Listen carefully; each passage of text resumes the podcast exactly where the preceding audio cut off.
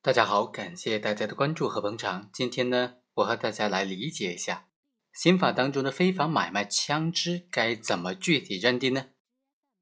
我们来看一看高明轩老师的观点，怎么样理解刑法相关条款当中的买卖行为？是否买和卖有一个行为就可以成立买卖了呢？还是说有其他的解释呢？高明轩老师就认为说。刑法当中的买卖应当理解为具有流转交易性质的行为，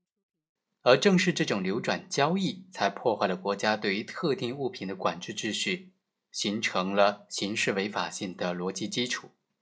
这里的买卖就包括三种行为：第一，购买后的出售行为；第二，出售行为；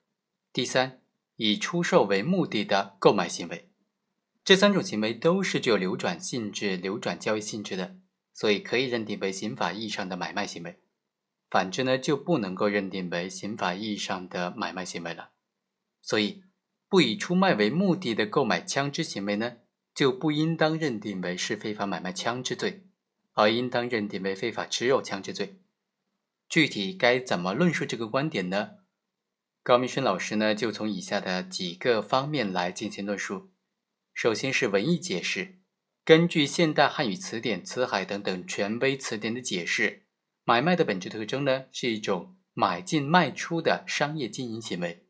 仅仅是为了自己使用而买入的行为呢，没有办法称之为买卖。社会公众对于买卖一词的理解，通常来说也是这样。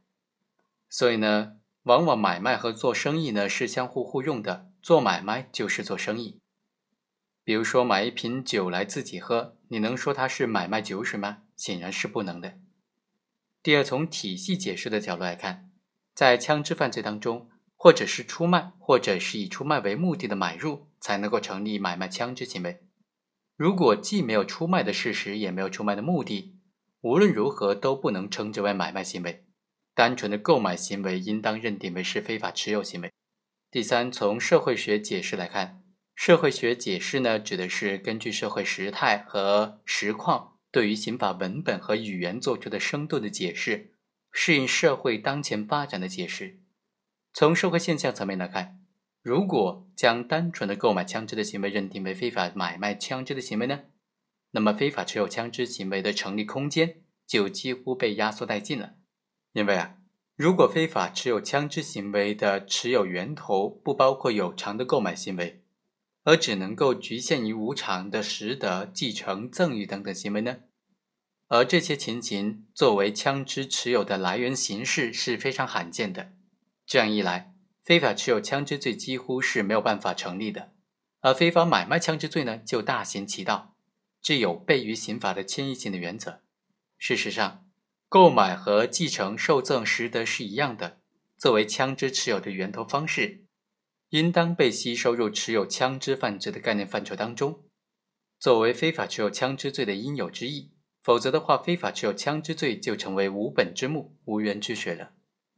另外，再从目的论的角度来解释一下，目的论解释呢，作为具有终局意义上的解释规则，具有最高和最后的效力，是经由刑法的保护法益目的进行的解释方法，所以。法益在构成要件解释过程当中具有强大的解释机能，这也决定了目的论解释在和其他解释难以取得共识或者没有办法形成确信的前提之下，具有最后拍板的地位。关于枪支犯罪呢，它的共性都是破坏了国家对于枪支的管制秩序，而枪支管制的秩序呢，是社会公共安全保障的重要内容。但是，刑法相对于非法持有枪支罪来说呢？对非法买卖枪支罪配置了更重的刑罚，是因为非法买卖枪支的行为比持有行为呢具有更重的梯度的危害。买卖行为将会导致枪支的传播和流动性，导致国家对枪支管制的失控，继而成为各类暴力、恐怖犯罪、黑恶犯罪的源头，对公共安全构成了实质的危害和威胁。而对于不以出售为目的的单纯的购买枪支行为，往往是由于个人的爱好、收藏等等动机和目的，购买之后进行储存和把玩。它的终极目的呢，在于维持对枪支的持有，而不是实现对枪支的传播和流动。他的行为呢，也并没有引发枪支的传播和流动，所以呢，不能够认定为是非法买卖枪支行为，而应当认定为非法持有枪支行为。在当前的司法实践当中啊，存在着大量因为爱好、痴迷、收藏等等原因而购买枪支的行为，而且行为人大多都是青年人群，购买的渠道也都是网络交易平台，它的客观危害和主观恶性都和一般意义上的枪支交易行为存在着本质的区别。所以啊，我们认为，无论是从解释规则还是从刑事政策的角度来考量，不以出卖为目的的单纯购买枪支行为呢？都不应当定性为非法买卖枪支的行为，而应当定性为非法持有枪支的行为。好，以上就是本期的全部内容，我们下期再会。